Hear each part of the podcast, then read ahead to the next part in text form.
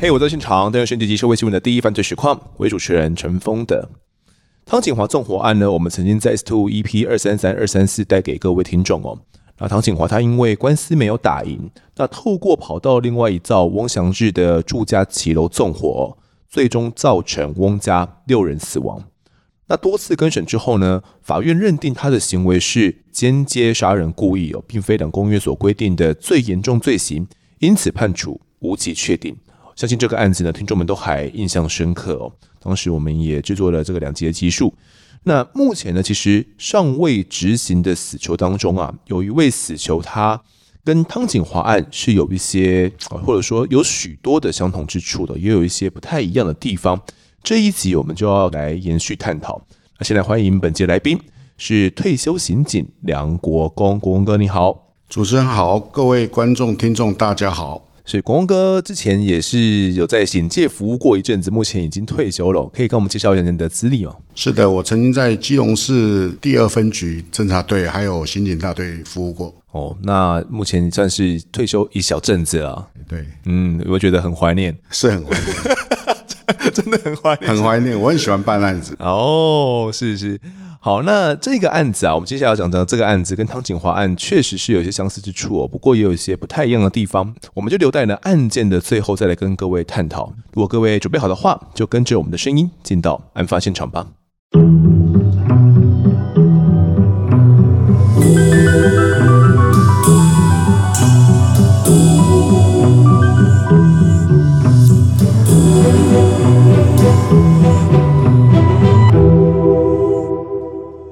两千零四年六月十六号的晚上九点多，位在基隆市义一路的一栋建筑呢发生火警哦了，这是一个住商混合的建筑。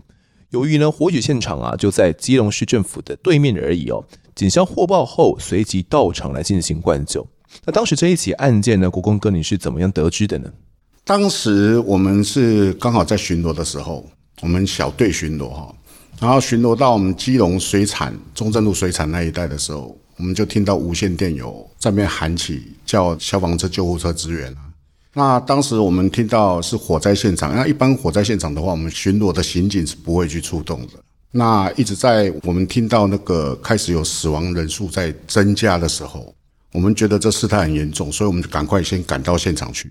他啊们赶到火灾现场的时候，那个时候已经大概在救火的尾声了。那我们大概询问现场状况之后，知道是有人纵火，嗯，然后死亡人数那时候一直持续持续在增加嘛，是所以我们就赶快赶到基隆的属地医院，提早一步去那边看那些现场状况，然后去询问在场人， OK，看还有什么在场人可以询问的。是因为目前有如果在那个火警里面被救出来的，可能有看到些什么的，是被送到医院里面对，去了所以。我们跑到现场去探访了。那现场火警发生的现场，你们有去吗？那现场是一个怎样的环境？可以替各位听众解啊释。，那个时候还在消防员还在里面处理当中，我们是不得进入的，哦所以我们只能在外面，然后询问那些消防员出来的消防员，看现场状况是如何。嗯，那那个是一个怎样的建筑？它有分几楼，然后各有什么它样的一个建独材栋建筑大概是五楼建筑，一个楼梯，那个楼梯大概是很小，就只有一个人可以上上下，两个人的话可能就要侧身这样子。是我我大概知道这种对，它比其实较楼老梯旧一很点的小对，然后它是直接从一楼直接到五楼那种楼梯，哦，直接通上去的哦、就这样子上去的。对，他们不是像一般是这样拐这样拐的，没有，它是是直接上去的，这种小型的楼梯啊。嗯，对，是。那它一楼是什么样的店家？一楼我记得是一个便当店，嗯，二楼是女人心卡拉 OK 嘛，三楼是坡利路卡拉 OK，再上去好像就没有了。嗯，那那这个二三楼的女人心卡拉 OK 以及玻璃路卡拉 OK，他们是纯唱歌吗？还是他们其实是有陪酒这这样的一些行为？这个我们没有进去是不知道，但是它这个是属于一般的小吃店。哦小吃店的话，就是属于店家，店家可能会陪你喝点酒，但是不是属于坐台类的，嗯，有点像属于公台，对，公台类那种的，就陪酒那种。对，就是可能会有一个他这一桌陪一陪，然后换下一桌再陪一陪，对对对对对哦，这种属于公台类的哦、为什么我会那么了解？我也不知道。应该应该说，它这个是不用钱的坐台。哦，不用钱，哎，那一般的是，如果酒店的话要点台嘛，这对这个是不用钱的坐台嘛。嗯，对，是，所以其实呃，不管是女人心啊，又或者是玻璃路卡拉 OK 哦，都是差不多的一个形式。我甚至看当时有些报纸媒体是称他们为 pub，那个是一个申请牌照的名称啊，哦不属于 pub 啊。 ，OK OK，好，那我现在补充一下当时现场的状况哦。其实消防人员赶抵的时候呢，浓烟就已经从二三楼的窗户呢不断的窜出，并且延烧到四楼啊以及五楼，火势相当的猛烈。当时呢，有两位女孩子因为耐不住高温呐、她们就不断的高声求救哦、不得已之下呢，就从二楼爬出窗户，然后跳到地面上的公车售票亭的顶端，接下来再跳到地面哦。那脚部受伤之后送医治疗。另外呢，也有五个人，他们同样是紧急的跳楼逃生哦，但是没有受伤。那因为呢，起火的建筑它的后巷啊，另外有一个住宅连接哦，所以不少受困者都都在这个后巷呢大叫救命，在远处呢都可以听到这个惨叫声哦。那消防人员他们为了要进入屋内嘛，所以他们先把巷子里面的铁架移开，破坏后门之后呢，才能够进入到火场里面。那进入到这个三楼里面搜救之后呢，发现有五个人是躺在地上的、哦，紧急送往基隆医院之后，仍然是不治身亡。那五位死者呢，分别是陈荣清、周建森、黄国宏、林美秀以及孙正立之，总共五名死者、哦，三男两女。那三名男性死者呢都是义消，两位女性死者呢则是 KTV 的厨娘以及小姐哦。另外呢，总计有八名的伤患，他们是在送医之后捡回一命的。那这场恶火可以说是来的又凶又猛，连幸存的伤者他们在医院里面呢要回想的时候，他们也说：“哎，真的不知道是怎么样发生的哦，甚至说连这个缓降机啊都来不及派上用场，恶火就整个烧起来，然后浓烟就扑了过来哦。”那就你们所了解，当时这个大火，你们是认定很快就认定这是一起纵火，是有人看到了什么吗？是的，我们一开始的时候到现场问消防人员，大概就已经笃定是纵火了啦，因为他们已经讲说，在一二楼间有投掷汽油弹的痕迹，很明显，是不是？很明显有那个投掷汽油弹的痕迹了。那个时候我们大概就已经确定了，所以赶快就要展开调查了嘛。嗯，因为这个已经属于杀人事件了，所以我们要赶快进入调查了。嗯，所以开始就调集人马啦，然后就分批出去调查了嘛。了解。那现在国光哥呢是前往到医院哦，那现场是由这个派出所的员警来进行协助的一些调查。他就有访问到一名目击者、哦，他是一位游民，他就跟这个派出所的员警讲啊，说他当时呢在九点十五分的时候就坐在超商前面休息哦，就看到有一位头戴着全罩式安全帽，然后穿着运动衣裤的男子哦。从呃，他前面的这条马路啊，然后往旁边的银行方向经过，然后我就看到他啊，这个男子呢，拿着一支大型的注射针筒走上了楼梯哦。那不到一分钟之后，这位男子就匆忙的下楼，从小巷旁边跑走了。随后他就看到很大的浓烟哦，还听到了这个玻璃的破碎声。那其中一位伤者还有表示说，他有看到两颗汽油弹哦，一颗是从楼梯间由窗户丢到二楼。那当时呢，因为火势相当的凶猛，他就紧急协助了三位的店内人员从窗户逃生。那自己在救完了三个人之后呢，他也就昏迷了、哦，那摔了下来。那警校经过初步监视之后，发现说，现场一二楼这个楼梯间呢、啊有找到了一个嗯保特瓶装的容器。除此之外，他们好像还有去采集一些特殊的急诊，是不是，光哥？啊，是他们有把那个疑似有汽油的那个地板把它撬起来去送验，哦去化验，然后化验结果确实有汽油的残迹啊。是，这是需要一点时间才能够化验的出来是的的啦。是的那因为这个地板呢，其实你要直接去采验它，说它到底有没有汽油的一些残留物，并不是那么容易的。对，因为燃烧过的不容易用其他的方式去采集，哦，是，那他们为求慎重，是整块地板都把它刨起来把它敲下来。对，嗯，好，那这场火呢，就是总共带走了五条人命哦，都是集中在就是三楼的玻璃路卡拉 OK 里面哦。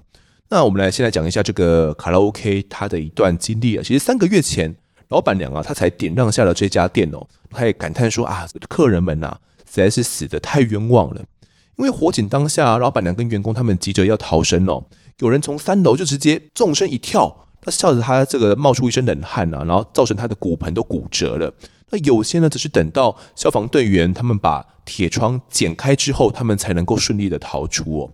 那唯一的这个楼梯啊，我们刚刚前面讲过嘛，一到五楼只有一只楼梯哈、是然后，如果一二楼的这个楼梯间被人家丢了汽油弹，然后燃烧起来的话，它是有办法能够通过的嘛？应该是通过不了。它那个本身哦，尤其它是在一二楼丢，嗯，它整个产生烟囱效应的话，那个浓烟一上去，上面的人根本就没有什么机会逃，哦，是，然后想下来也下不来，也下不来，因为用汽油燃烧的话，它那个火焰是非常的大的，嗯，所以你要下勇敢的话当然 OK 了，直接就是跳下来，冲过火焰跳下来。但是一般的人你看到会害怕嘛？对啊，对啊，你不知道这个火到底有多深啊！是啊，是啊，是啊这说不定已经从二楼省烧到一楼去了，那你可能是要穿过好几公尺的火海。当时二楼的比较好逃亡了，因为他们第一时间已经看到了嘛，所以他们有机会跑。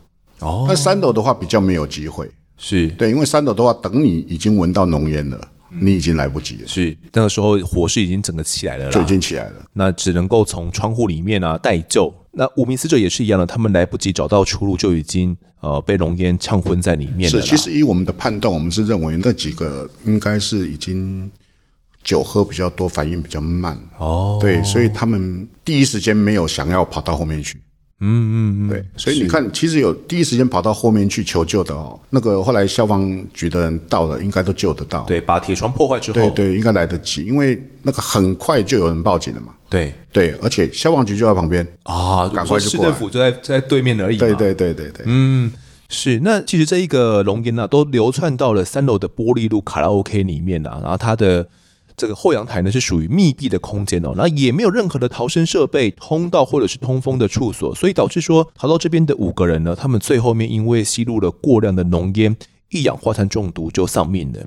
那到底为什么这一栋住商混合大楼会这么难以逃生呢？就当时相关单位呢又展开了调查，那包含到整个媒体啊、舆论也都在检讨这件事情哦。那就发现说，其实三楼的玻璃路卡拉 OK 呢，当初是用冷饮店为名目呢来申请营业的。那跟实际上他们的这个卡拉 OK 营业办唱的项目是不符合的嘛？那按照当时呢，基隆的这个建物公安申报规定呢、如果是 KTV 啊、酒家这种的，是必须要一年就要申检一次哦。但如果你是申请冷饮店，只要你的面积呢没有到达这个上限一个规定值的话，你就没有需要去申报检查哦。所以玻璃路呢，当年原本是案发年初的时候，它消防安检就没有通过。那是业者呢，他自行歇业之后，等到四月的时候，又转手变更了这个负责人了，换新的老板娘了。那变相的继续营业哦，所以有点算是是店内的客人呐、啊生命安全于不顾了。那西部警察之后还发现，大楼的三四楼的楼梯间呐、因为我们刚才讲到三楼嘛，其实四楼、五楼也是还有的哦。但是三四楼的楼梯间，他们被铁门阻隔了，所以你要往上逃也是没有路的。三楼的玻璃路后方阳台间还有一些共用的楼梯哦，不过这一个共用楼梯呢，早在案发的十二年前就被隔壁的屋主给封死了，所以整栋大楼唯一能够逃生的路就在这个楼梯间，但是偏偏那边又是火势最猛烈的起火点呐、那真要我说的话，其实我认为最严重的就是，明明就是酒驾 KTV 嘛，怎么会申请成冷饮店呢？国公哥，你当时对于这方面会有所了解吗？这个应该是大多数，大多数大多数，在当时那个环境，现在还是啊，现在也是吗？现在还是啊，大多数都是用小吃店，因为你要用其他的名目的话，这个审核太严格，一定不通过的。嗯，所以他们只能用小吃店啊、冷饮店啊这个方面来去申请这个牌照下来。是，那当时其实，在基隆是有登记在案的有座位的饮料店或者是餐饮店的，就有一千一百多家哦。那就是为了节省一些租金嘛，哦，或者是这个节税啊，又或者是不要受限于这个八大行业的稽查频率是，一年就要拟一次哎，哇！如果你不是真的很有规模的，可能被弄到就受不了了，而且你可能根本连申请都申请不过、哦。所以多数业者可能就像是玻璃路这样子钻漏洞。那地方政府也在一些民意代表啊的反应之下呢，哦，也就睁一只眼压力之下眼对哎，那才让业者有可乘之机啦。那如今这场大火呢，也将当时整个基隆，包含整个台湾的消防漏洞哦，都给它烧出了一个大洞。大家就检视说，哎，到底我们还有类似玻璃路这样的一些店家是存在的多少哦？那各县市的政府呢，也针对此来大规模的检查了。不过看来也是一时的，不了了之。哎，之后也没有说呃去严查啦。好，那我们讲完这一块之后，我们回到警方侦办的这一方面哦。国文哥，你们当时就到了这个医院去嘛，是要去询问可能有在场的一些呃目击证人。哦，当时你们还有听闻到一些怎样的讯息吗？其实那边大部分的人哦，因为惊吓过度啊，然后我们在现场确实，我们看到现场那个样子哦，你看死者一个一个抬出来嘛，然后伤者一个一个抬出来，然后家属在那边哀嚎哭泣哦，嗯，那我们也不确定谁是家属是啊，谁是那个病患，然后我们就一个一个去问嘛，但是一个一个去问，其实回答都是同样一个结果，不知道啊，不知道，都是不知道。然后后来好不容易问到一个，他说你去问他老板娘啊，哦对，然后你去问他老板娘，那老板娘在哪里呢？那在家务病房，啊，加护病房你们又进不去对，哦我们又进不去，所以我们就一起去找医生协调。嗯，当时他要你找的是哪一个老板娘？是女人心二楼的老板对，娘女吗人？心的老板娘，哦，然后你去问他们，可能会知道。嗯，对，然后我们才一直去找那个医生，然后急诊医生啊，好不容易安排我们，就给我们三分钟时间。他有说这个老板娘她的伤势状况是怎么样的吗？他伤势呃状况哦，是能够讲话的，对，还能够讲话，但是不太确定会不会有更严重的状况，所以我们也很担心说，如果万一老板娘是第六个死者，哦怎么办？线索就断了。是其实我们跟医生讲的，后来讲的话也很重。其实我们也讲了一句很重的话，就是说这个是五条人命。嗯，如果今天因为我们上不去，没办法问到老板娘的话，嗯，那这个后果谁负担？哦，找不到凶手，这个后果要谁负担？五条人命。是对，后来医生就同意了，带我们上去，说只给我们三分钟时间。是，其实呃，我觉得这是一个权衡啦。对，医生他有他要照顾病患的一个职责所在嘛，那警方也有我们要侦办然后案件要破的压力所在哦。对，所以当时也是在权衡之下，所以医生也让步了，对，对医生也让步了啦。那他是带你们一起上去的，对，带我们一起上去的。嗯，那这三分钟你看到老板娘的时候，她她她的状况是什么样的？其实我们去的时候，先问，因为我们有先收到一个情报，就是她跟她先生的一些纠纷哦，啊，对，她跟她先生有一个监护权官司嘛。但是我们在问她的时候，她说应该不太可能，因为他们蛮平和的，嗯，就这个官司蛮平和的，是而且她先生有不在场证明。哦，经过后来调查，她先生有不在。你们原本有怀疑原本有怀疑啊，因为就是请老板娘提供，那可能是谁？只是说有可能性啦、她跟她先生有这个纠纷，嗯，那当然就是列为我们的先人目标嘛。是那所以后来有去调查，她有不在场证明。然后魏玉凤她本身也讲说，应该不太可能，因为他们这个官司属于平平和性的，嗯。那我们再问她说，你认为谁可能？是对，然后她就提出，她里面一个员工啊，叫做夏天的先生，哦，好，这个夏天呢是在他们女人心里面工作的小姐，好，她的花名呢、好，哦，这叫做夏天。对，那老板娘是跟你们讲说，夏天她的老公，她的先生有可能是是纵火的她是说她有可能，她也不确定是不是纵火人啊。哦，但但是当然我们是询问纵火的啦，他是说有可能啊哈，就是他。然后问题来了，那这个夏天已经好几天没有在那边上班了，是那去向老板娘也不知道，那我们该怎么找这个人？是，当时三分钟而已，有问到那么多东西、啊，真的就那么快？我们就是很重要的几点问一下而已。其实我现在如果要用当时的那个还原的话，有没有？嘿，你怀疑是谁？他说可能是夏天的老公。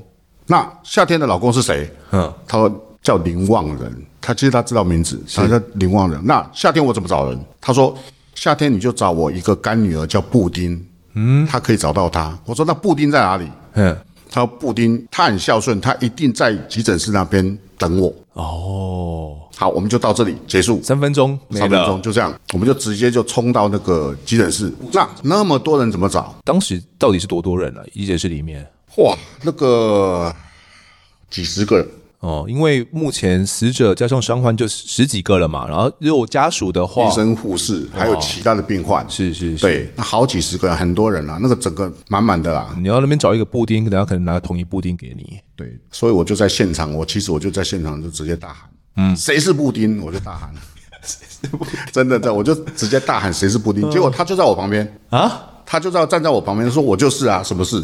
嗯，她长什么样子？是她差不多二三十岁的女孩子吗？没有啊，那个时候大概三四十了，有三四十，那你有跟她讲为什么要找她吗？对，所以我们就把他带到他那个急诊室旁边有一个很小间、很小间的一个置物室，嗯，我们就把他带到那边去，去问他嘛，问他说啊，那个夏天在哪里啊？他说夏天他可以联络到，哦，对，她跟夏天是怎样的关好系？朋友，他们两个是好朋友。夏天跟他先生的事情呢、的纠纷啊，家里家暴啊什么的那些事情，他都很了解。哦，因为这个林旺人哦，曾经在几天前有来说要砸掉这家店，女人心这家店对，所以老板娘叫夏天先不要上班。他们会怕啊，对，所以那个布丁才会带夏天去安全的地方住。嗯，是这样子。所以这样只有布丁找得到夏天，所以当下我就请他帮我联络嘛。然后，所以那个时候联络我们约见面在那个基隆属立医院对面的一家 Seven，嗯，对，我们约在那边见面。是，这是可能在你们去到医院里面一个小时里面就完成的对，事一情。个小时里面就完成了。那你当时有问布丁林望人跟他的老婆夏天之间到底是有怎样的纠纷吗？还有谈到说要来把女人心的他的工作的地方给砸掉是怎么一回事？他们是形容说，啊，伊就敲电话来吼，甲内底冤家嘛，啊，冤家了，伊就甲呛讲要弄好因规个店杨哥哥安尼，啊哦，就只是这样这子样。派哎，然后隔没几天就发生这个事件了，哇，难怪这个老板娘会想到有可能是夏天她老公是干的嘛。是哦，那后续你们就马上把夏天也约到了现场，然后连同布丁就在 Seven 那边要坐下来聊一聊。对。这个夏天的反应是怎样？所以当下我很简单就问夏天说，你觉得，因为那个时候什么证据都没有嘛，我们只是说啊，夏天你觉得是不是你先生做的？他看到新闻了吗？他看到新闻了，然后他就说是。我说为什么你说是？嗯，你怎么觉得的？他说因为我一看到新闻，我就打电话回宜兰家里，嗯，然后我先生没有接电话，是然后再过一会之后，我再打去，大概是案发两个小时的时候，是，我再打去的时候，有人接了，他先生接的吗？他先生接了啊，他就是假意关心的态度打回去问问看，嗯，结果他先生接了，他说以这个路程的话，大概已经回到宜兰家里没有错，在那边犯案完回到宜兰，所以他认为应该是那夏天跟她的老公林望仁的这段通话里面有谈到什么吗？没有，就是单纯关心，他也不敢问太明啊，嗯，不敢问太明白啊，他只是关心而已、啊，但她已经知道有可能这个纵火案是她老公所干的。对对对。好，那你们当时有问了一下夏天她老公到底是个怎样的人吗？我们只问到他为什么离开到来基隆工作嘛，然后跟他先生的关系嘛，那他怎么会认为嘛？嗯，就这几点而已啊。然后他他也是认为，因为他在家里因为婚姻的关系，后来因为家暴，他有讲到他先生以前脑部受伤的事情，后来常常会家暴。哦，对，这段故事我们从头开始讲起好了。哦，这个部分我们只能大概从中间，就中间，哎，因为我们只了解到那个中间那边而而已。已好，对对我们先对，从中间开始聊起，其实就这么几句啊，就这几句而这么已。几句。我们在赶时间的情况之下，一定都是很斩钉截铁几个问题而已。没有办法，我们再慢慢聊。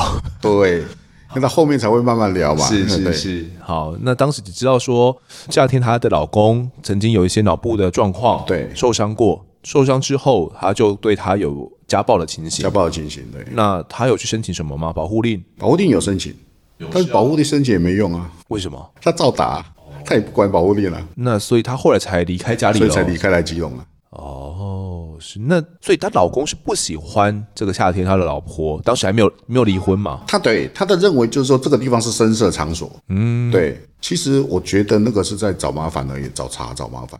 是，对啊，就是希望说你不要离开我，你要回到我身边是啊来啦是啊是啊那不管你在哪边工作，其实都是一样的。对。其实问题又来了，她不工作，她老公养活不了她，她也没有什么固定的一些就收入，固定嗯工。作啊，对啊，你没有固定收入啊，你养活不了她，那怎么办？她只能自己自找出路啊。是，所以她就去这个女人心里面嘛，对然后去陪陪酒啊，然后倒倒酒啦，哦，就是一份这样的工作。那当时夏天，她有跟这个她的老公林望仁他们有走到了要离婚的这一步了吗？是啊，那个时候有在有在诉请离婚啊。已经诉请离婚了对对，有在诉请离婚了、他们有谈到离婚的事情啊，所以更生气啊。啊，这样子啊，他就所以他认为他有男人啊，林望人认为他有另外有男人啊，嗯，所以你才要离开我，然后才要去那边工作，没有去那边工作归那边工作，他的主观意识就是说你就是因为有男人所以要离开我，是，那没有证据啊，但是你离家走，所以我把你卡康啊，嗯，哎，就是案发的前一年呢、夏天他离开家里面之后，他就有在基隆的一家特种营业场所去陪酒了。所以那个时候呢，丈夫林望仁就有去怀疑夏天他出轨了。在隔年的时候的一月呢，夏天就到另外一个地方去陪酒。但这个时候，林望仁就不允许他去陪酒了、哦，然后两个人爆发了一些更激烈的争吵。一直到了两千零四年四月的时候，是林望仁第一次去到女人心要去找夏天哦。但是当时这个夏天就躲了起来嘛。那丈夫就有放话嘛，我说哇，你若过去遮做，我要甲恁店的弄甲羊狗狗，弄干油狗狗哈，这个用国语讲就是要撞得稀巴哎烂。撞的稀巴烂啊， 然后把你店里面撞得砸得稀巴烂对是对是。对那这个老板娘一听也吓死了嘛也，吓死啦！所以赶快叫这个叫他先不要来上班，闪闪风头啊！哎，闪闪风头再说了，没有想到这闪没风头，闪没几天就发生了这件火警的案件哦。所以老板娘很直觉的想到说，这一把恶火可能就是夏天的老公林旺人所放的啦。好，那这条线，呃，你们当时查到了这样子嘛？我们要直接回去报告，看起来是很有希望的条对线是嘛的，。是的。呃，那后续发生什么事情？后来我就带着这个两呃布丁跟夏天嘛这两个证人回到办公室嘛，向上级报告。然后上级给我的回答是：林旺人身高多少？嗯，我说一七二，一七二对，一百七十二公分。哦，然后他们说那不对，因为现场目击证人说是一百八十公分。百八十公分。好，这边我来补充一下，前面我们讲到说有一位目击证人，他是游民嘛，然后他看到了有一个男子哦，那戴着黑色的安全帽，全罩式的，然后进到呃楼梯里面去之后，就发生了这个火势哦，觉得他有可能就是纵火的人。那为了证明这一点呢，当时在现场的远景也有去调阅附近的监视器。好巧不巧哦，在这个超商的监视器里面就有拍下一名身高大约一百八十公分，而且体型很高瘦的男子。那他戴着黑色的安全帽呢，然后穿着黑衣黑裤，就经过了便利商店的门口哦。那还可以看见他手中有拿着一个塑胶袋。好，那在没过几分钟之后呢，他再次出现在镜头前面的时候，手中的塑胶袋就已经不见了，而且他是跑步离开的哦。当时就有得到了这样的一个画面。那因为超商嘛，这个门口都会贴这个数字，那一个作用就是为了让警方如果知道说是谁是抢劫的话，我们可以知道说啊，这个可能大概是一百八十公分啊，一百七十公分啊，大概是怎样的身高嘛。所以透过监视器呢，就可以锁定说当时这个疑似是纵火嫌犯的男子身高大约是在一百八十公分。好，所以这边就回到国公哥您那边，当时你的队长就告诉你说，你找这个这个人找错了。对，身高的关系，那夏天她的老公身高是多高？一百七十二公分。一七二差八公分，对，八公分其实差蛮多的欸。是。可是当时我就有跟队长反驳，我说：“那全罩式安全帽戴下去就一百八了，不对吗？因为你你的监视器看到的就是全罩式安全帽啊。对，没有没有错。”是啊，所以我在我的观点来讲是没有错的。嗯，那队长信吗？不信，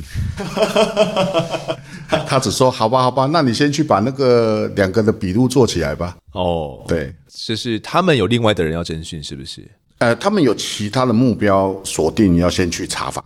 嗯，因为当时应该是不只是你们分局要办这个案子，对，连可能像因为包括魏玉凤她的先生也是目标之一嘛，那也要派人去查访的啊。哦，也就是吕能新的老板娘哦，她我们刚刚讲到说，她跟她的丈夫有一段离婚的官司嘛，对对然后有一段这个抚养权的一个抚养权的官司哦，对哦，所以这一段也是需要访查的啦。对好、她老公有没有不在场证明的是后面才得知的，后面得知的对，但当下其实是不知道的。对，啊，那所以当时在查这一块，你的这一块一百七十二公分的就先被排除就了，被驳掉了。那怎么办？我们这个笔录还要不要做啊？还是做啊，当然要做啊，我要做起来啊。哦，对你就自己做，我自己做，我一个人完成它。啊然后做完之后，我就请这两位小姐哈，就夏天跟布丁，嗯，请他们暂时不要接任何人的电话。为什么？其实我们考虑比较多，就怕有其他的变故，嗯，包括他们的安全问题。是那如果林旺人再找他们呢，也是有可能。是对，所以我们请他电话，除了我的电话，其他人都不要接。那他们当时是被你先呃安置在派出所里面吗？还是在你们分局里面？没有，那时候我就交代那个布丁，把他带到安全的地方等我电话就好。好，那后续又发生了什么事情？后续啊，一直到凌晨大概五六点吧，那所有的该访查的、该排除的全部排除完了，嗯，然后才通知我们说，那好吧，你们去把你们设定的这个林旺人啊，去看看是不是。是队长有新的指示喽？对，队长已经全部的线索都已经断了。对，才叫我们说，那不然你们去看跑一趟吧，依然跑一趟吧。那种阿丽梅跟他讲说啊，这个一七二呢，没有啦，是不会这样反驳他，因为其实我们队长是很信任我的啦，啊但是当时其实有太多很明确的其他方向嘛，对对，对，所以排除需要时间呢、啊对排除需要时间嘛，所以叫我这边先放下嘛，嗯，是啊，是，那目前有所知的这个林旺人，他是住在宜兰的哦、对那你们决定就直接去宜兰找他喽？对，直接去。嗯，事不宜迟啊，我们车子一开就出发了。冲到他家的时候，又发现他车子上有汽油的那个痕迹，嗯，而且是非常重的汽油痕迹。你们从车外就闻得到，是不是？，对，从车外就闻到，所以我们才就会开门看看。哦，所以才发现他的副驾座的脚踏板上是，他那个应该是在装汽油弹的时候漏出来，所以非常多的汽油在脚踏板上。他那个脚踏板是什么样材质？布的材质的吗？底下是那个那种毛的嘛，然后上面是一个塑胶垫嘛，啊是是，对，所以它那个一按下去，整个都爆，都是都是汽油啊，整个浸满了。对，整个浸满汽油的。啊哦，对，它那个我在看，那应该是在装汽油弹的时候没有装好掉出来的，是，对，漏出来的。我们已经几乎确定是他了，对。那进一步我们该怎么做？进一步，我们当然就进去找他啦，准备要逮捕人啦。嗯，对啊，现行犯先逮捕啦。是，对，所以我们现场是逮捕他，宣告痊愈之后，我们把人带回来，哦，是这样子啊。是。那他当时你们逮捕他的时候，他的状态是怎么样的？我们进去他家，上到二楼看到他的时候，他一个大八字躺在床上，好像跟他一点关系都没有。嗯，对，他在睡觉吗？他在睡觉，很轻松地在睡觉。我们已经把他围住了，就围在他床边这样子。嗯，他还在睡觉，还不知道，我们都已经到了。那我们就把他叫醒。还没。那我们再看到他那个床头柜上面有两张发票，嗯嗯，就是刚刚案发现场旁边 Seven 的发票，他有进去买东西哦。是，所以我们确定，嗯他有去那边，案发的时候他在那边，更确定了。然后后来看一看，又看到他那个烧焦的那个衣服，你知道吗？他有一件是衣服还是外套烧焦了？我记得印象中是毛衣还是什么的，嗯，对，那有烧烤的痕迹啊，是有一些毛球，毛球卷起来的感觉啊。很明显卷起来，超会搭那种 的。我们看到那个，对，对那件衣服刚好是黑色的啊。对对，深然后色的在袖口的地方就有这样的一个火烧毛球的痕迹哦。好，那你们把林旺人叫起来之后，他是怎么样的反应呢？都就傻掉了啊、傻在那边，起来之后傻在那边。然后我们在问他现场的状况的时候，他才说你没撞啥。嗯，你们有问他说会什么吉利棒嘞？对，啊他怎么反应？他说不是啊，他直接就说不是啊，上面会不是啊，啊那啊你没撞啥啊。哦，所以我们当时其实我们就直接说了现场状况，宣告他的痊愈，直接逮捕他。是当时在住处里面呢，其实好像也有发现全教室的安全帽哦，包含说这个黑色的衣裤嘛，跟这次期拍下的这个衣裤，哎，看起来款式很像是一样的、哦。那他对于有没有到现场，他是否认的嘛？那他怎么样去解释他的车内的副驾脚踏板有一块很大的油渍这件事情呢？他能够解释出来了吗？他就说我不知道，可能是我在装那个要炸鱼的那个汽油的时候漏的，啊，其他的我不知道。炸鱼是什么炸鱼？他就是说他用汽油弹啊，要来炸鱼啊，他自己做汽油弹啊。对，要去炸鱼啊。炸鱼是怎样？我把它丢到河川里面去，然后加上引信。他是这么解释，我们也想不通啊。那汽油弹怎么炸？ 我们也想不通。但是他是这么解释，哦他还带我们到他家后面，他说他就在这边试。嗯哼，对啊，可是试我们找不到基证啊。是，他是想要去合理化他买汽油，然后有泼洒一些汽油在脚踏垫上的这件事情。对那说做这个汽油弹呢，是为了炸鱼对，是为了炸鱼，哦。那这样的说辞呢，能不能够取得你们的信任呢？当然不可能。好、当然不可能。对啊，是，那后续我们将他带回到分局里面进一步进行侦讯的时候，他是怎么样的一些反应？嗯，就是一概否认，然后偶尔会发飙。为什么发飙？他怎么样发飙的？其实他有点那种躁郁症，嗯。然后后来我们有调查，他是有那个中度的躁郁症嘛。是对，但是这个后来还是要经过鉴定才知道确定情况怎么样了，还有提出那个中度的残障手册，是，那在侦讯的时候算是蛮困难的，蛮困难的。他动不动就就会发脾气、爆炸嘛，嗯，问也问不下去。问也问不下去啊。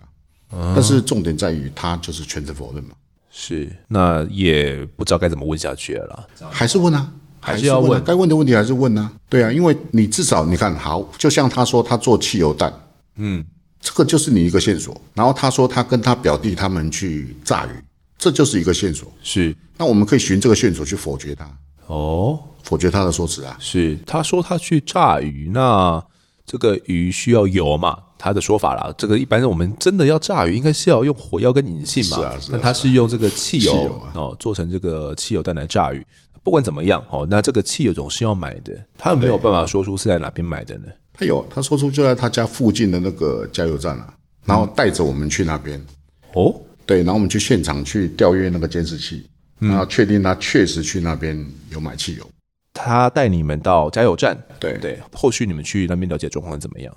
我们去调阅那个监视器嘛，确定他当天案发的当天的早上有去那边用保特瓶买汽油，那买汽油是装在保特瓶里面，用保特瓶去装的。嗯，对，是。那他说这些汽油后来就是拿去制作炸鱼用的汽油弹，，对，这是他的说辞啦。是，然后在他家那边试头嘛，在他家的后门那边试头啊。是。那根据他这些说辞，你们当时心里面觉得这个嫌犯应该是八九不离十吧？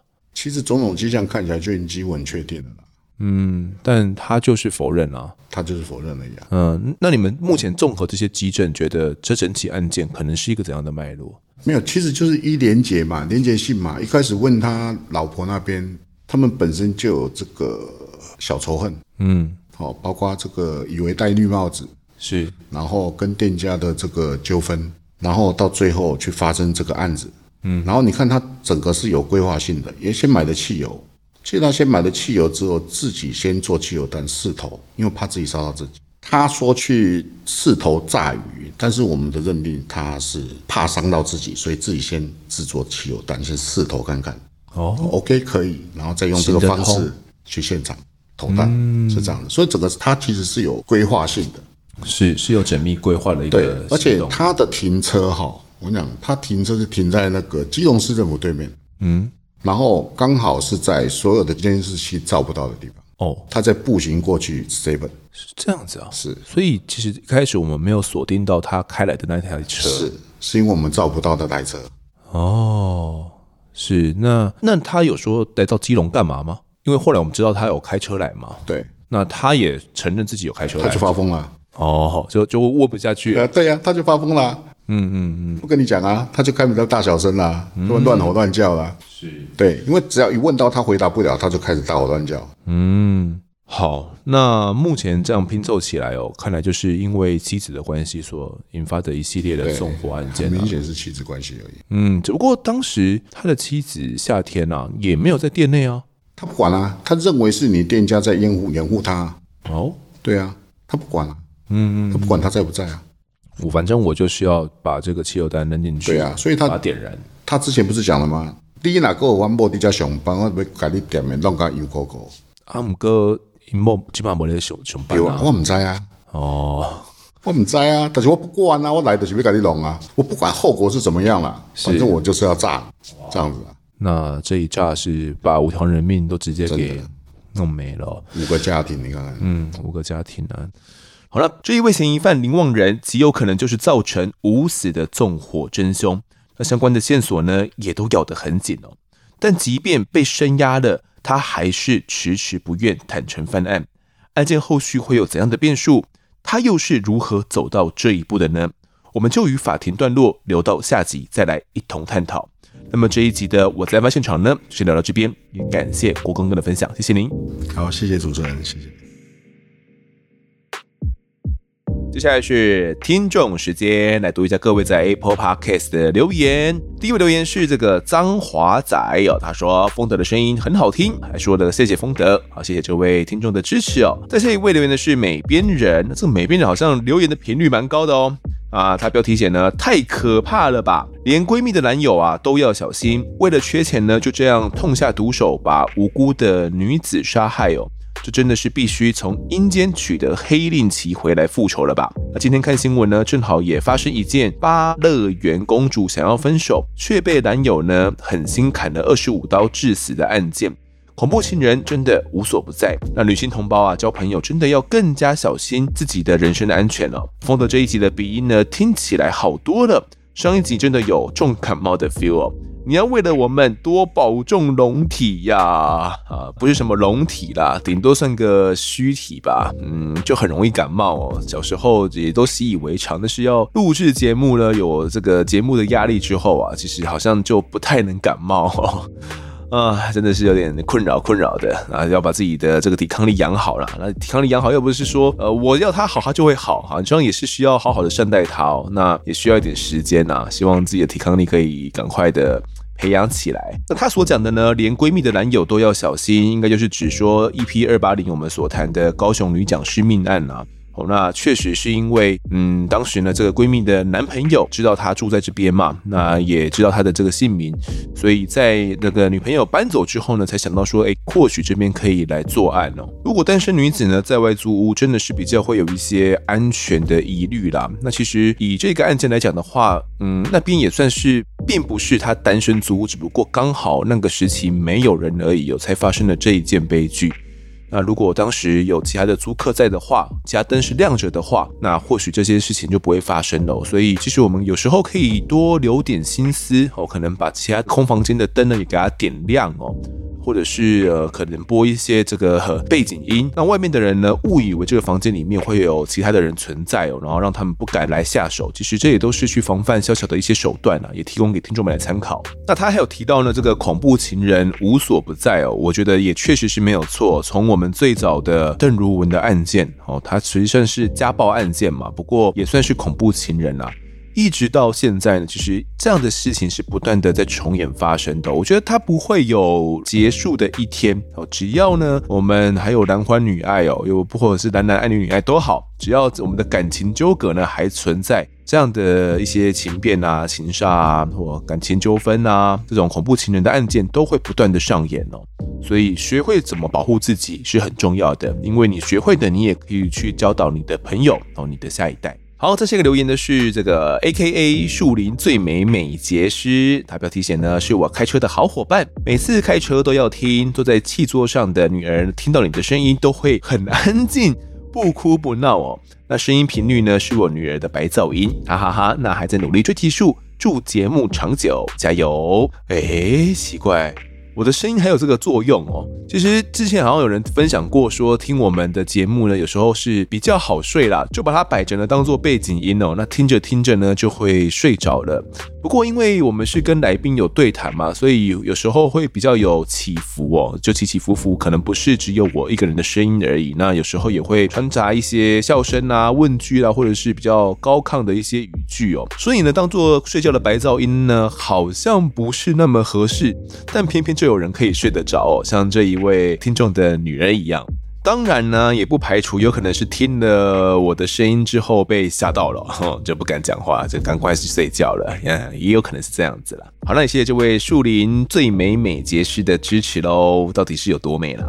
好，在这个留言是潜水人员 A，他说敲碗风的 X 管大 X 二一三事件。